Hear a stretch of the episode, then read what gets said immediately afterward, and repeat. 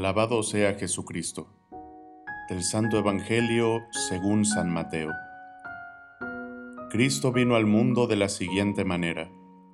Estando María, su madre, desposada con José, y antes de que vivieran juntos, sucedió que ella, por obra del Espíritu Santo, estaba esperando un hijo.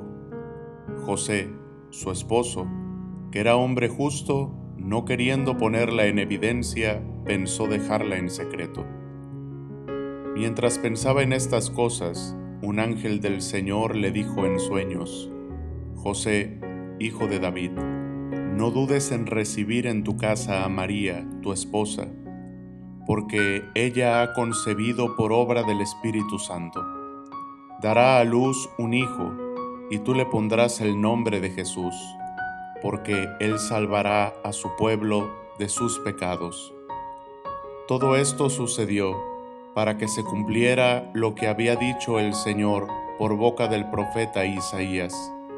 He aquí que la Virgen concebirá y dará a luz un hijo, a quien pondrán el nombre de Emanuel, que quiere decir Dios con nosotros. Cuando José despertó de aquel sueño, hizo lo que le había mandado el ángel del Señor y recibió a su esposa. Palabra del Señor. Gloria a ti, Señor Jesús. El Evangelio del día de hoy nos habla sobre José, el hombre justo, y nos lo presenta, pienso yo, en una de las peores situaciones que experimentó en su vida si no es que la más grande, porque él estaba ya desposado con María, comprometido con María, y de repente se da cuenta que ella está ya embarazada y no es de él. Su humanidad no lo puede entender y al darse cuenta de esto, decide dejar a María en secreto. La ley de Moisés le permitía a José poder repudiarle en público y a María se le hubiese castigado. Sin embargo, tanto la amaba que decidió dejarla en secreto para que a ella no le sucediera nada. José se va y Dios manda a su ángel. Qué hermoso es esto, Dios manda a alguien detrás de él para explicarle el plan para explicarle el gran proyecto que tenía enfrente de él. Nada más y nada menos que María estaba embarazada, pero había concebido por obra y gracia del Espíritu Santo, y que el niño que esperaba, Jesús, iba a ser el Salvador del pueblo. José logra entender esto y levantándose hizo lo que el Señor le mandó por medio del ángel.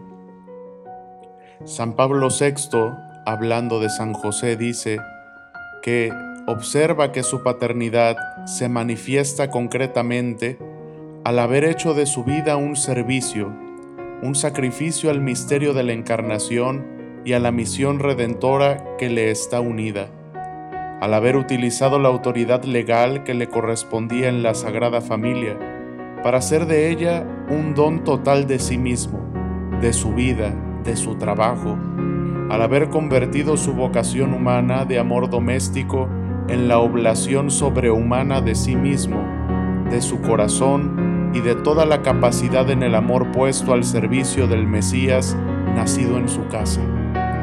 Por esto el Papa Francisco también dice esto sobre él, que con ternura y corazón de Padre se convirtió en custodio de Jesús y de María a veces hay situaciones en la vida que como San José queremos dejarlo todo.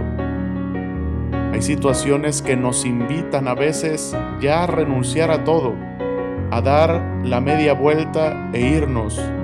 Sin embargo, ante estas situaciones no debemos de actuar, sino debemos de primero discernir.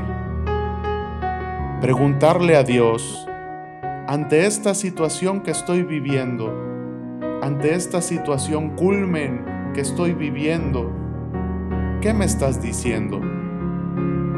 Ante esta situación, Señor, ¿qué me estás pidiendo? Ante esta situación, ¿qué es lo que debo de hacer? Debemos de recordar que los planes de Dios a veces están más distantes de lo que nuestra mirada puede alcanzar, pero debemos de confiar en que si nos abandonamos en sus manos amorosas, todo lo que pasa es con un propósito mayor. Pidámosle a Dios nos otorgue la valentía de San José para aceptar sus designios. Nos concede el amor de San José para ser custodios de Jesús presente en la iglesia, la Eucaristía y los más necesitados. Nos conceda un corazón como el de San José, lleno de amor, de servicio, amabilidad y docilidad y que ejemplo de San José, respondamos generosamente al llamado del Señor. Que la bendición de Dios Todopoderoso, Padre, Hijo y Espíritu Santo, descienda sobre ustedes y permanezca para siempre. Amén. Sagrado Corazón de Jesús, en ti confío.